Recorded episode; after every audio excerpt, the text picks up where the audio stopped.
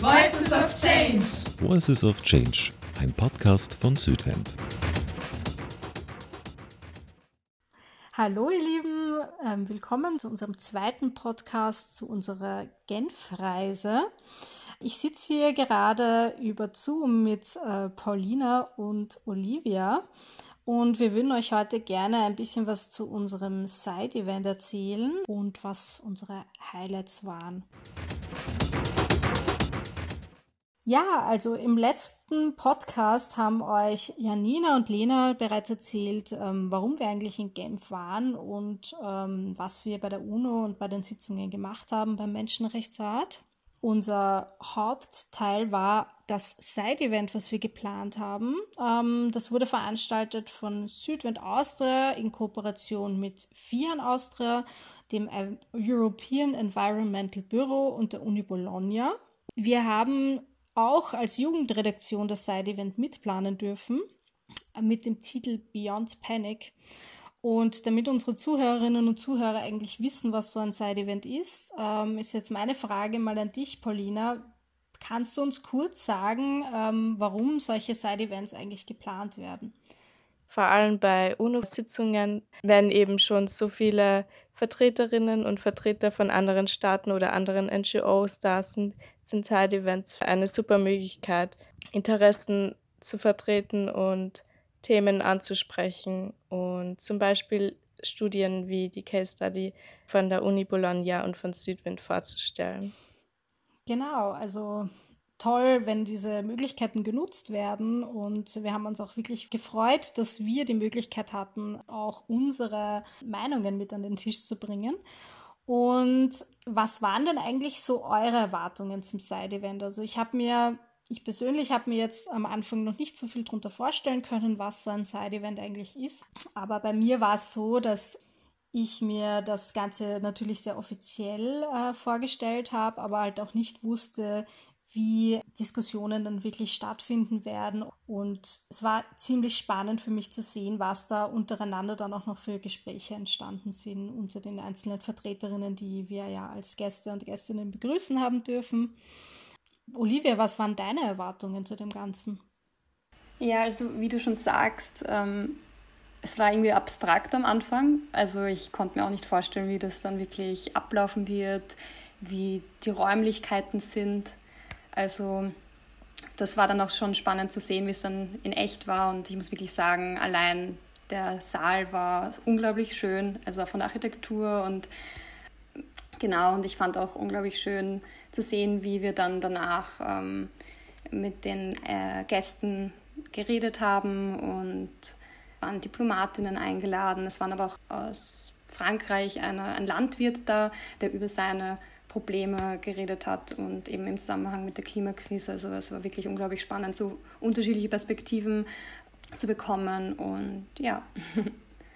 Ganz spannend, was wir uns da beide so erwartet haben, Olivia ähm, und ich. Aber wie ist es denn dir ergangen, Paulina? Also was waren deine Erwartungen zum Side-Event? Also was ich gar nicht erwartet habe, was dann war, war, wie familiär der Rahmen im Endeffekt war und wie ähm, gut sich die Gespräche entwickeln konnten und wie offen dann auch die Diskussion nach den einzelnen Reden noch waren. Ähm, und ich fand es auch sehr toll, dass wir aus unserer journalistischen Perspektive heraus dann auch so viele Interviews machen konnten und mit vielen spannenden eben Vertreterinnen und Vertretern reden konnten. Genau, also noch ergänzend dazu, man muss sich vorstellen, wir sind in einem wunderschönen ähm, Saal gesessen, ähm, an Tischen, an runden Tischen und saßen dann auch wirklich zwischen den Vertreterinnen und Vertretern. Also quasi zwischen unseren Gästen und jeder von uns von der Jugendredaktion hatte halt eine gewisse Aufgabe bei diesem Event. Ähm, ich habe zum Beispiel fotografiert und das Ganze ein bisschen dokumentiert. Ähm, wir haben versucht, Videos zu machen. Und ja, war einfach sehr, sehr spannend, ähm, wie wir uns da einbringen konnten. Ein wichtiger Teil des Side-Events waren eben auch Statements von verschiedenen tollen Speakerinnen, die wir im Vorfeld der Planungsarbeit zusammengesucht haben. Und zwar war das unter anderem Juan José Hurtado Paz von Guatemala. Dann hat auch Sarah Walker von der Uni Bologna ähm, ein Statement abgegeben Und wir hatten auch eine tolle Videomessage von Mustafa Dieng aus Senegal, der leider nicht ähm, physisch teilnehmen konnte, aber eine Videomessage für das Side-Event geschickt hat. Ähm, moderiert wurde das Ganze dann auch von der Anna-Maria Juarez Franco. Und ähm, auch Olivia hat ein Statement abgeben dürfen im Namen der Jugendredaktion und ähm, jetzt bin ich schon ganz gespannt, Olivia, wie hast du dich gefühlt, als du zum ersten Mal ähm, gewusst hast, ich möchte dieses Statement machen? Und wie hast du dich dann auch vorbereitet? Ähm, man muss dazu sagen, wir haben uns ähm, alle gemeinsam schon mal überlegt, was wir einbringen wollen bei dem Statement, aber dein Part war es ja, das Ganze dann zu einer runden Sache zu machen und deswegen meine Frage, wie ging es dir dabei, Olivia, und was magst du uns darüber erzählen? Ja, also wie es mir dabei ging, also man muss schon dazu sagen, es war ja auf freiwilliger Basis. Ähm, also ich wusste schon, dass ich es machen will, aber gleichzeitig war es natürlich auch sehr so eine kleine Herausforderung, auch so persönlich. Ähm, Traue ich mir das zu? Ähm, und ja, ich hatte irgendwie Lust, mich da auch selbst zu challengen und zu irgendwie zu beweisen, dass ich das irgendwie auch kann, vielleicht. Ähm, ja, weil es einfach eine ja, tolle Gelegenheit war. genau, und vielleicht zu den Vorbereitungen. Ähm, also es war eben so, dass wir, also das waren mehrere beteiligt, eben von der Jugendredaktion, aber auch äh, die Lisa von Vieren. Und damit sich das vielleicht die Zuhörerinnen vorstellen können, wir haben eigentlich glaube ich, zwei Wochen vor dem Side-Event begonnen, oder? Kann das sein? Ja. ja ähm, genau. ähm, Laura nickt. ähm, und da haben wir einfach mal in ein Dokument unsere Punkte zusammengefasst, wer was sagen möchte, also wer was ähm, einbringen möchte, eben was einem wichtig ist. Ähm, genau, und ich muss eigentlich sagen, rückblickend waren wir eigentlich relativ schnell äh, fertig vom Inhaltlichen. Also das ging schon recht flott, muss ich sagen. Mhm. Äh, das war sehr überraschend, weil es dachte, es wird vielleicht ein bisschen komplizierter, wenn viele Leute an einem Statement arbeiten, aber das ging irgendwie ganz gut. Ähm, ich glaube, die Herausforderung war dann eher, ähm, wie wir das irgendwie einheitlich dann formulieren und dann halt auch diese Feinheiten. Also das haben wir dann wirklich, glaube ich, bis zum Vortag am Abend äh, noch irgendwas geändert. Also das war, glaube ich, so, dass ähm, ja, Schwierigste, äh, würde ich sagen, aber es hat auch irrsinnig Spaß gemacht und irgendwie auch so diesen Menschenrechtsjargon kennenzulernen, diese Formulierungen, also allein schon die Grußformel und so weiter, das ist alles sehr eigen. Ähm, genau, aber das hat, wie gesagt, sehr Spaß gemacht und ich, ja, war froh dabei zu sein. Ich muss auch sagen, es hat mir ziemlich viel Spaß gemacht, da herumzubasteln, aber es war schon eine Riesenherausforderung, ähm, immer erstens mal in Englisch mal zu denken und zweitens einmal die richtige Sprache anzuwenden. Ich bin auch sehr dankbar gewesen, dass wir so viel Unterstützung bekommen haben, auch von der Sarah zum Beispiel, ähm, die uns da als Native Speakerin wirklich großartig unterstützen konnte, weil ich glaube, dass wir alle ähm, natürlich noch nicht ganz immer das Gefühl hatten, wie man das jetzt in der Bubble, in der wir uns da befunden haben, auch rüberbringen können, was wir sagen wollen. Das ist einfach nicht so leicht. Es ist auch im Deutschen nicht so einfach, aber gerade im Englischen eine ziemliche Herausforderung gewesen. Ähm, und ja, weil wir da jetzt ganz viel von den Inhalten gesprochen haben, vielleicht kannst du uns nur kurz zusammenfassen, was waren denn eigentlich die Inhalte vom Statement? Ähm, ja, um was ging es da eigentlich? Vielleicht fange ich mal damit an, was mir persönlich wichtig war.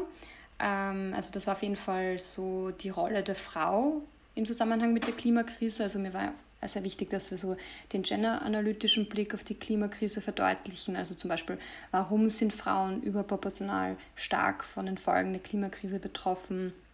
Gleichzeitig ähm, war uns auch wichtig, ähm, auch die positive Seite zu zeigen, eben dass Frauen äh, Vorreiterinnen sind, wenn es um die Implementierung von ähm, also von, also von der Umsetzung, sage ich mal, nachhaltiger mhm. Praktiken ist und ähm, dass sie einfach sich schon irrsinnig gut anpassen konnten ähm, an die Klimakrise. Und leider ist es halt noch so, dass ihr Wissen oft ignoriert wird.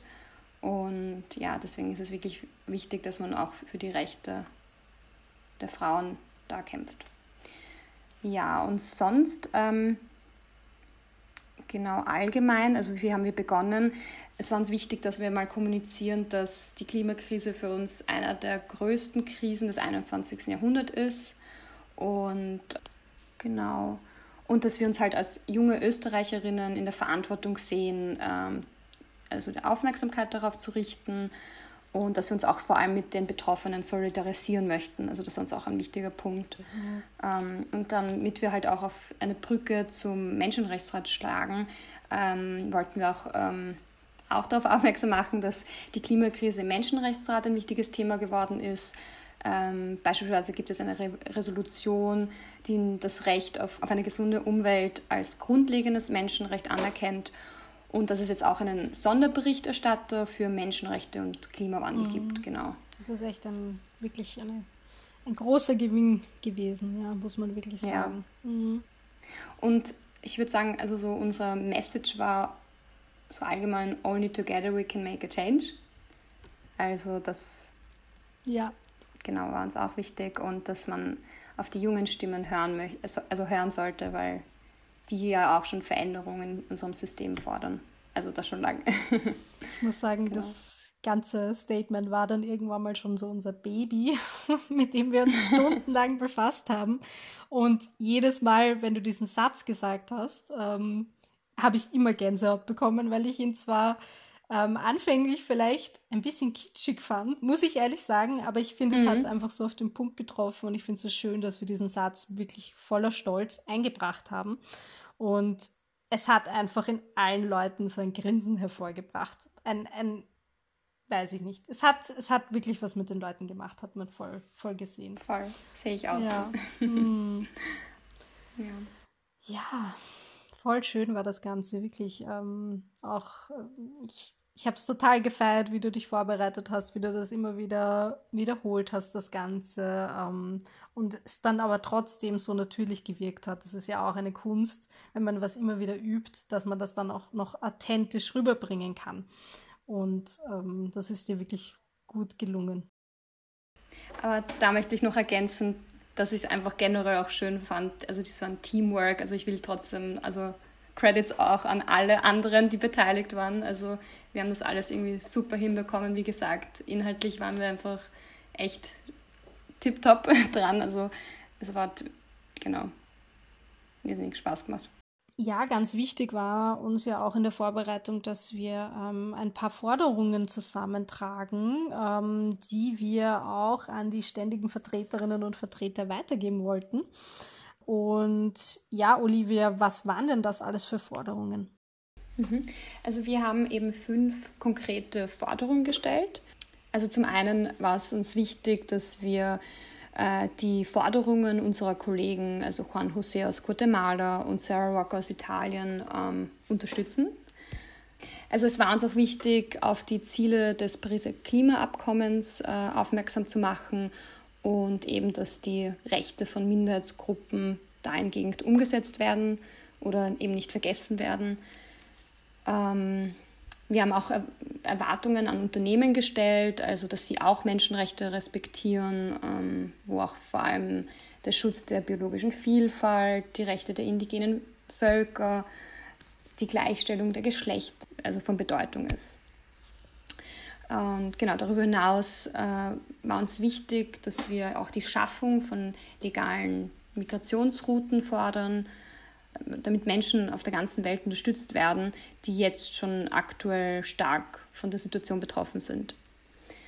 Genau, und zu guter Letzt ähm, fordern wir von Staaten, also dass es ausreichende Bildung und Chancengleichheit gibt, also dass sie da, also, oder eher, dass sie dafür sorgen, dass es sie gibt und ähm, wo sich eben die jungen Menschen entfalten können, weil es eben unglaublich wichtig für den Klimaschutz ist.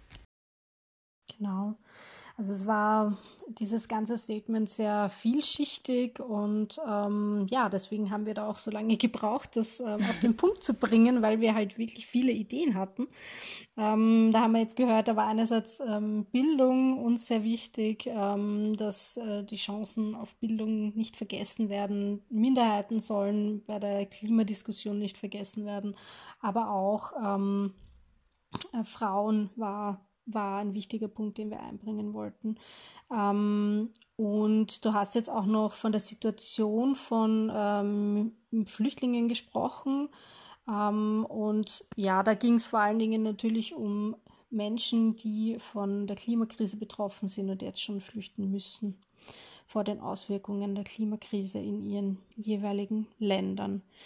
Genau, ähm, wir haben ja jetzt schon so ein bisschen darüber geredet, ähm, was bei diesem Side-Event passiert ist, was unsere Forderungen waren und ich würde da gern gleich überleiten zu dem Grund, warum dieses Side-Event eigentlich stattgefunden hat, und zwar die Case Study, um die es eigentlich ging, mit dem Titel Beyond Panic. Und Pauline hat sich da jetzt ein bisschen ähm, inhaltlicher vertieft und jetzt bin ich gespannt. Pauline, kannst du unseren Zuhörerinnen und Zuhörern noch erzählen, um was ging es denn eigentlich wirklich in der Case Study? Ähm, ja, damit wir da so ein bisschen den roten Faden haben, auch zu unserem Statement. Genau, also wie du schon gesagt hast, war die Case Study eben der Anlass für das Side-Event, damit man eben die Forderungen und die Ergebnisse des Ca der Case Study in die Öffentlichkeit vermehrt bringt und die, die, die ganze Studie bekannter macht. Und genau, die Studie heißt eben Beyond Panic, Exploring Climate Mobilities in Senegal, Guatemala, Cambodia und Kenia und ist ein interdisziplinäres Forschungsprojekt der Uni Bologna für die Climate of Change Kampagne, ähm, wo eben Südwind maßgeblich beteiligt ist. Und es wurden eben empirische Forschungen in vier verschiedenen Ländern des globalen Südens durchgeführt. Das waren eben Senegal, Kambodscha, Guatemala und Kenia. Mhm. Und das Ziel war es eben auf die Auswirkungen der Klimakrise, also auf das Leben der Menschen dort ähm, zu richten und auch, ähm, wie sich das auf die Mobilität der Menschen auswirkt.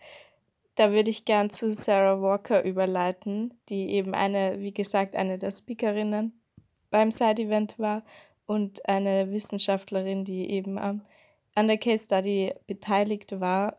Äh, mit ihr konnten wir nämlich noch ein sehr interessantes Gespräch führen. Sie erzählt hier auf Englisch, wer sie ist. Ähm, sie erzählt ein bisschen was über die Case Study, wie, es, wie sie zustande kam und ähm, welche Ergebnisse herausgefunden wurden, vermehrt mit dem Beispiel Senegal. Hi, I'm Sarah Walker. I am from the UK, but I'm based at the University of Bologna, where I've been working as a postdoctoral research fellow on the project Climate of Change, which examines the nexus or the relationship between mobility or migration and climate change. And how did you find this topic? Uh, so, I have a background in researching migration from a critical perspective and I'm really interested in kind of processes of exclusion and marginalization. And the climate crisis is impacting uh, and exacerbating already pre existing inequalities. Uh, and it's very interesting how the climate crisis narrative is also being used to scapegoat people whose lives have been made difficult by the climate crisis, which then are talked about as climate migrants as if they are a threat. So my interest kind of came in through the migration perspective, and obviously the climate crisis is just getting worse and worse and is an interesting topic to look into. Also, how people understand it across different parts of the globe, which is what the research looked into. And would you say it's a relatively new research field? Um, there's people who have been looking into climate uh, and migration for many years. Uh, it is now getting more and more attention in the media. And so I think that's where it seems like it's new. It's getting, it's becoming a kind of hot topic. And you have published, recently published a report or a case study about many countries. How did that yes. come together?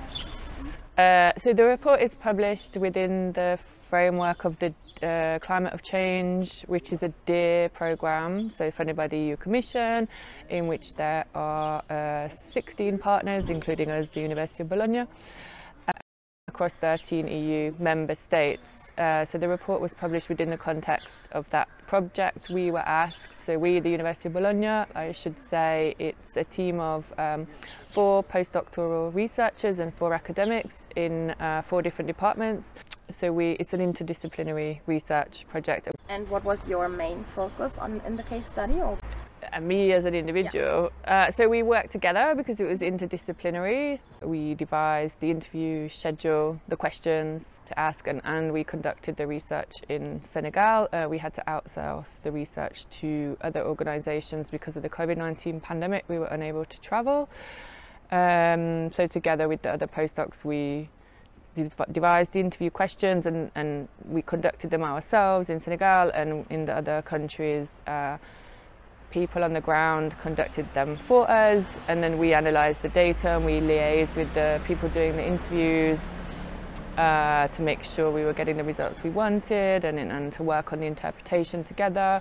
We also um, used our method of climate diaries, which I, th- I think worked really well. Partly came about because of the COVID 19 pandemic um, partly because myself and my colleague Elena work a lot with visual methods. So we, there's a real value in telling stories through visual means rather than just um, uh, narrative words. And people understand the climate crisis differently. So the climate diaries, we ask people to share photos on a smartphone in these four countries, our research participants, of what the climate crisis meant to them and to take uh, photos of their um, their surroundings and explain the impact on their everyday lives. And I think they were quite powerful. They were very powerful images, and you could really see the devastation the climate crisis is having on people's lives and livelihoods, and making life extremely difficult in these places that are really climate fragile for a number of reasons, um, including structural inequalities. So, so that's a very deep uh, research, of course. And what was for you personally? What was your like main takeaway from the case study? Yeah, I think it's that. It's like, you know, these uh, in Europe, we, we're not living the impacts occasionally. We're not living, but we're not living the extremes of the climate crisis. In some areas of Europe, yes, but it's much more limited and it's spoken about as if it's a future crisis, uh, but in the places that we've researched, it's just it's devastating lives right now. There's people we did conducted focus groups on the beach where a school once was, and it's crumbled away in Senegal, and it's uh, very moving. And also, I think to remember, yeah, that it's um, it's not just natural disasters. You know, there's many underlying structural factors that are worsening the impacts of the crisis. And like as the campaign slogan of climate of change is the climate crisis is a social crisis, this is absolutely true. So. Yeah, maybe because you were already prepared theoretically. And how was it then seeing everything from the pra- practical side? Were there any contradictions or were, were you surprised? Maybe. Um, no, I guess just surprised by the by the impact of this of, seeing that devastation, and also by the impact of waste. I think so. Waste is a massive issue in all the countries, and because we went to Senegal and we saw it ourselves, you know, that is also an element of the crisis. It's like a symbol of you know consumer society that produces more than it needs, and also the inequalities, like who's producing that and where does it go. Um, and then that causes devastation and it interacts. So in the fishing community, it interacts with warming currents that take make the fish kind of move away from their usual habitats, and then so you have to move further to find the fish. And then the waste is like destroying habitats, and then microplastics, or the evidence that that gets into food. So I think it really symbolises the damage that is being done to the planet by current um, systems of production. So that was really striking. Um, yeah, and then just the thing, kind of having worked in migration for many years, seeing how the climate crisis, migrants are being used as a scapegoat within the climate crisis. You know, it's quite quite staggering. That. Maybe how was it talking to the people there? Were they open to tell their stories? And, um, yeah, yeah, personally? yeah, and also um, maybe this is getting a bit theoretical, but in the research we use, uh, there's a sociologist called Mimi Scheller who has a, a, concept mobility justice. So we use that in the research because it expands climate justice to include climate change, unsustainable urbanization, and unsustainable bordering. And these are the elements, you know, the unequal access to mobility and the unequal access to a healthy and safe environment. These are the elements that came out in the project. And so when you talk about migration, you talk about mobility, and, you, and most migration related to climate issues, although that's only one element of why people move, it's highly complex, uh, is internal, but some people are also, you know, trying to reach places where they feel that they can make a livelihood. Um, and in that sense, border controls are really, really damaging. You know, people in Senegal that we spoke to, you know, they don't want to travel by dan- risking death across the Atlantic, but some, some people feel they have no hope because the climate crisis interacting uh, with um, processes of underdevelopment and inequality means that there's little chance to make a livelihood there. So they would rather risk death on a small wooden boat across the sea, you know, and uh, because they can't access visas, there's no legal means to migrate, and scholarship has also shown how this is pushing people more and more into really dangerous routes, the same in Guatemala. And many people just wanted to have the opportunity to stay, you know, to, to have a habitat like the UN that, um, resolution on the safe, the right to a self safe, healthy, clean, sustainable environment. The people in the research don't have that. You know, they they're not having they don't live in an environment like that right now and yeah, people wanted to talk about that. We made a, a, film as well. We filmed people in Senegal, and I was really surprised. You know, some people that seemed quite shy were queuing up to be filmed, and I was like, I was asking, you know, why? Oh, you, you want to be on film? Are you sure?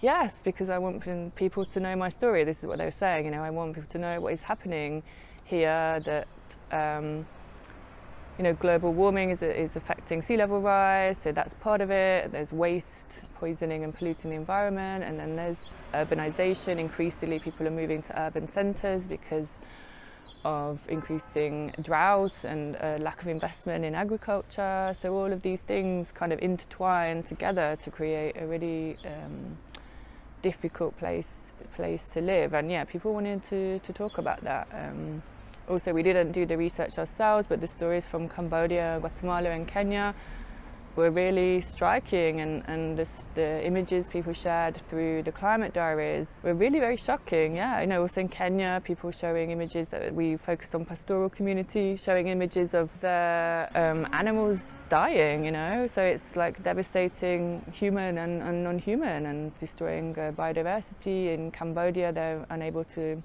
grow rice. And again, these are all communities, we should say, we focus on communities that are very dependent on the environment for their livelihood, so particularly exposed to the climate crisis. You know, these, these are people that are kind of litmus tests of what is coming if uh, things don't change. And can I throw in one more question?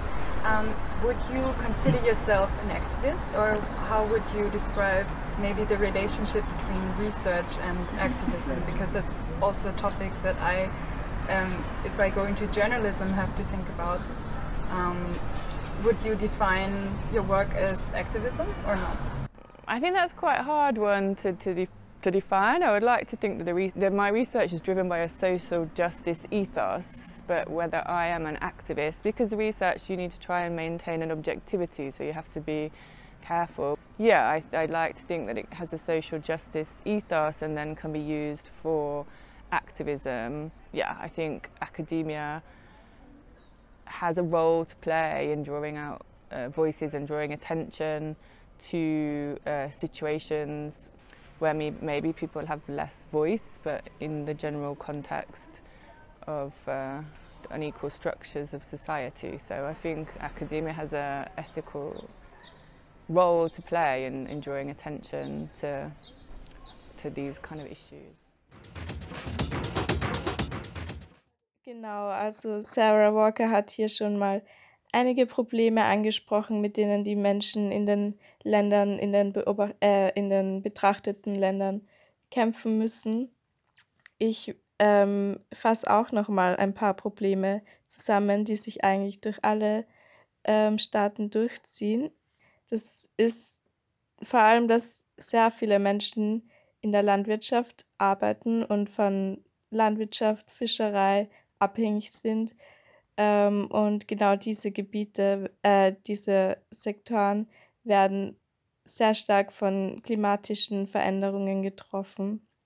Das Beispiel Senegal ist ähm, dass viele wegen großen Dürren im Landesinneren an, äh, an die Küste ziehen, wodurch es dann wieder zu sehr starker Urbanisierung kommt und Müllproblemen und Überfischerei.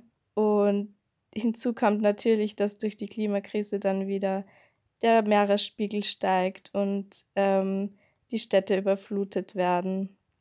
Also man merkt hier, dass die Klimakrise bereits jetzt eingetreten ist und extrem große Auswirkungen schon zeigt.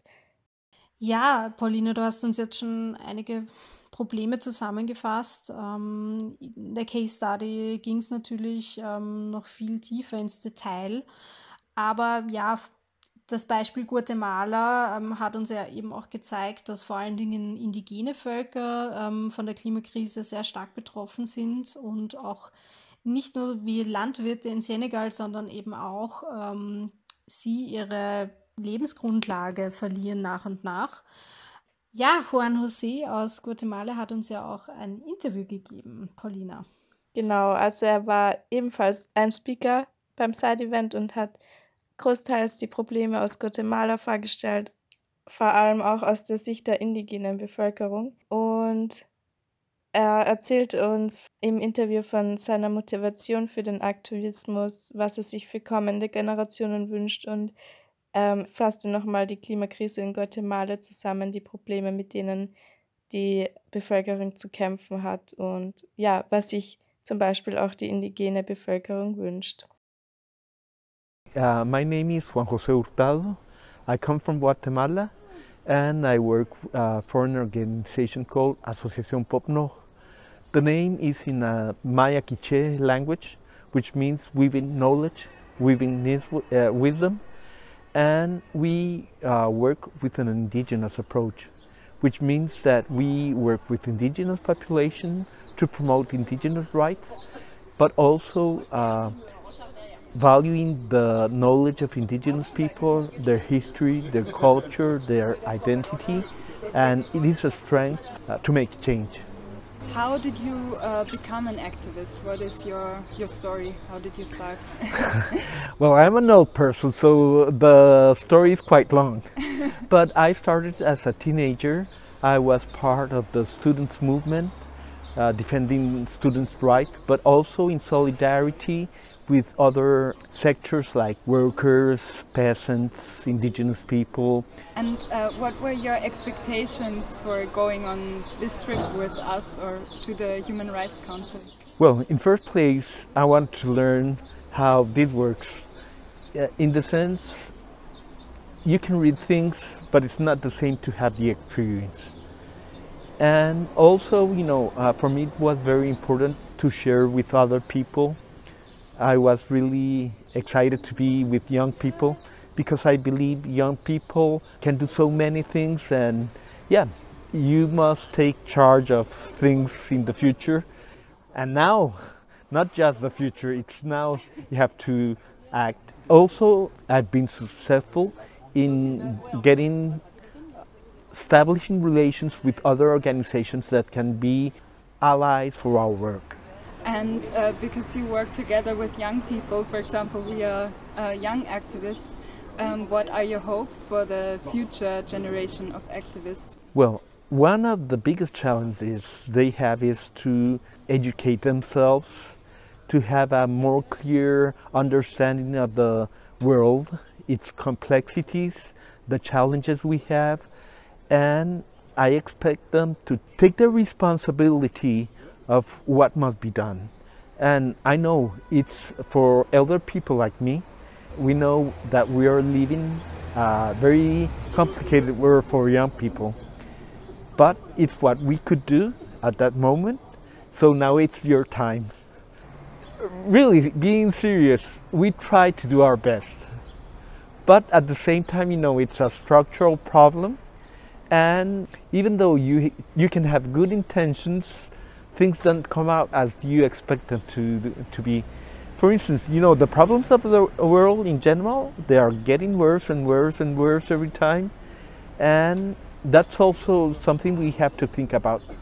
What the oldest people can still do to accompany somehow the younger people to take care of what they must take care of. Mm-hmm.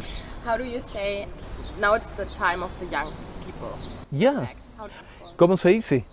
Es el tiempo para que la juventud haga lo que le corresponde y que actúe. Es el momento en que tienen que asumir sus responsabilidades. Eh, e, el futuro es de la juventud. Insisto, es el presente y el futuro. Pero sí, sin la participación de, de la juventud, esto va de mal en peor. Y entonces sí es cuestión de asumir responsabilidad. yeah. Um, but I wanted to go back uh, really quickly to how do you see young people making a change in Guatemala? What are some ways? Well, we all the time say, in first place, they have to be conscious of the situation. They have to understand it because you cannot change reality without understanding it. So it's uh, the, uh, the basic need is to understand not just what's happening, but the root causes of that. And we were talking uh, yesterday that a single person cannot do anything.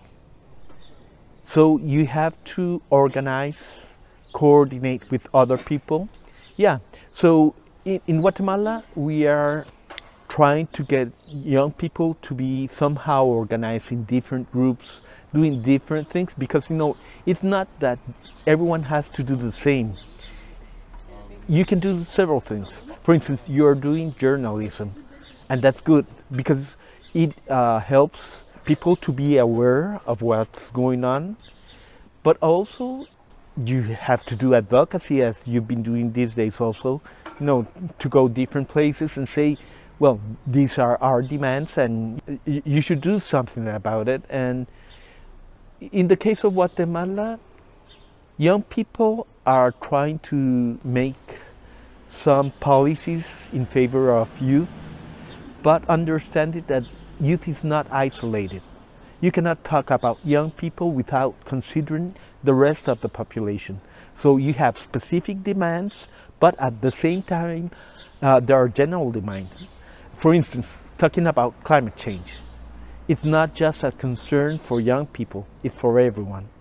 If you could change one thing uh, related to climate crisis in, in Guatemala, what would you do if you could have the power? Where would you start? First, to change the use of the land, in the sense that now the better lands of the country are being used for uh, monoculture and monoculture destroys biodiversity and it contributes to uh, pollution with pesticides, chemical fertilizers, and the soil is getting spoiled by monoculture. And it's been the death of several species of animals. So there should be a different use of the soil, and in general, think of other ways of producing having sustainable production because we've talked that uh, nowadays production is to achieve profit for few and that doesn't work. We have to work to have the needs of the people satisfied and for instance sustainable agriculture can guarantee the food that is needed for the people. You also worked with indigenous people. Um, what would their message be, maybe towards also the global north? Yeah, we have to change the way we think and the way we, we live. The model of the Western Hemisphere, or the global north as, it is called now, you know, it's unsustainable.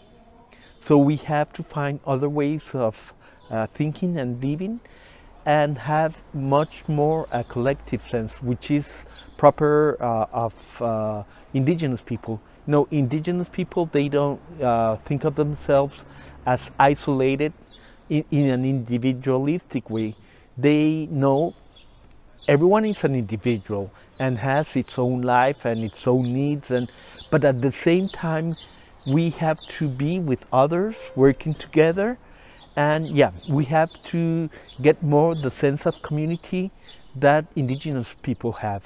Uh, then thank you very much. Is there anything we didn't talk about yet that you still want to say? Yeah, in general, I would say the situation in the world isn't a good situation. It's bad. And it's getting worse. But I trust on humankind, I trust on youth, and I hope you can do good things. Uh, and you have to learn from, from not only the good things, but also what has been done not in the right way to improve. And yeah, you, youth has the energy and the capacity to do good things. So go on. Thank you very much. Ja, ähm, es war wirklich eine Freude, auch mit dem Juan José zusammenzuarbeiten und ähm, einfach seine Motivation und ähm, seinen Aktivismus oder seine Perspektive des Aktivismus zu sehen. Ist eine ganz, ganz wichtige Erfahrung gewesen, glaube ich, für alle von uns. Und ähm, das war schon mit einer meiner Highlights ähm, der ganzen Reise, muss ich ehrlich gestehen. Äh, einfach äh, verschiedene Menschen wieder mal kennenzulernen, ähm, die verschiedenen Perspektiven kennenzulernen, ähm, Einblicke zu bekommen in so eine andere Welt. Also es hat sich für mich wirklich unwirklich angefühlt teilweise. Also in diesen, in diesen Sitzungssaal zu gehen, ein Teil von ähm, dem UNO-Menschenrechtsrat für ein paar Stunden zu sein und ähm, sich wie ein Mäuschen in die Ecke setzen zu können und einfach mal das Ganze auf einen wirken lassen zu können, war für mich echt ein, ein großes Highlight und eine tolle Erfahrung. Und ich bin sehr dankbar, dass ich das machen durfte. Ähm, wie wie ging es euch bei der ganzen Sache? Wie ging es euch beim Side-Event ähm, in Genf? Paulina. Ja, also ich kann dir da wirklich nur zustimmen. Was ich noch hinzufügen könnte als persönliches Highlight war für mich einfach, ähm, dass ich es so toll gefunden habe, die Möglichkeit zu haben, eben als, äh, als Jugendredaktion aus dieser journalistischen Perspektive heraus noch einmal all diese ähm, wahnsinnig interessanten und wichtigen Ereignisse, die bei der Sitzung passiert sind, oder zumindest einen Bruchteil davon ähm, nach außen zu tragen und andere junge Menschen vielleicht zu inspirieren, sich mehr damit auseinanderzusetzen. Ähm, das hat mir auch extrem viel Spaß gemacht. Olivia, wie ist dir gegangen bei der ganzen Sache? Also sehr, sehr ähnlich. Ähm, also für mich war es war ein Highlight auf jeden Fall mit so vielen engagierten Personen zusammenzuarbeiten. Also eben vor allem mit Juan José und Sarah Walker und ähm, ja, also diese Zeit war einfach unvergesslich. Auch ähm, die Stadt selbst, also Genf, ich fand es einfach so schön. Ähm, mhm. Und vielleicht an dieser Stelle würde ich mich einfach so auch bei Südwind bedanken, dass sie uns auch diese Gelegenheit gegeben haben, weil ja. Genau, ohne die wäre das Ganze gar nicht möglich gewesen, dass wir teilnehmen können. Genau, danke auch nochmal an euch, Gertrude und Isabelle, ja. falls ihr euch das anhört. Weil, ähm, ja, ich glaube, man kann nicht oft genug Danke sagen. Und ähm, ich finde es auch nochmal cool, Paulina, dass du angesprochen hast, eben den Punkt, dass uns, es uns so wichtig war, eben unsere Erfahrungen auch mit euch, ihr lieben Zuhörerinnen und Zuhörern, zu teilen, aber auch ähm, Leuten, die uns auf Instagram folgen, ähm, einen Einblick zu geben, auch wenn der nur minimal ist. Man kann das alles nicht so wiedergeben, wie man es erlebt hat, immer. Aber einfach mal einen Einblick zu geben, wie läuft das Ganze überhaupt ähm, und, und was, wie kann man sich da überhaupt einbringen. Das ist auch immer ein wichtiger Punkt. Genau, ähm, damit würde ich jetzt auch gerne schließen. Wie kann man sich einbringen? Ähm, da würde ich euch auch gerne motivieren. Man kann sich einbringen beim UNO-Menschenrechtsrat. Es ist kein abstraktes, abgeschlossenes System, wo man nicht hineinkommt.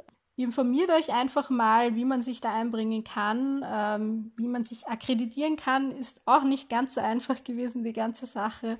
ähm, sucht euch eine Organisation, ähm, wo ihr meint, dass euch die Themen ansprechen. Ähm, und da könnt ihr euch ganz sicherlich auch einbringen und eure wichtigen Themen vorstellen. Manchmal braucht man nur ein bisschen Mut dazu, muss ich ehrlich sagen. Mhm. Jede Stimme zählt. Jede Stimme zählt. Und das würde ich noch gerne so ein bisschen ergänzen. Ich fand es wunderbar, ähm, dass die Botschafterinnen und Diplomatinnen extrem interessiert waren an unserer Arbeit und uns auch motiviert haben, weiterzumachen und ähm, uns das Gefühl gegeben haben, dass sie uns wirklich zuhören bei dem, was wir sagen und dass sie sich sehr freuen, dass da so ein bisschen frischer Wind auch hineingekommen ist in das Ganze. Genau, in diesem Sinne ähm, würde ich sagen, freut euch auf unsere nächsten Podcast-Folgen. Folgt uns auf Instagram, wenn euch unsere Arbeit interessiert. Und ähm, auch auf unserer Webseite versuchen wir laufend, euch auf dem Laufenden zu halten. Gut, das war's von unserer Seite. Ciao, ihr Lieben. Tschüss. Ciao, ciao. Voices of Change. Voices of Change, ein Podcast von Südwend.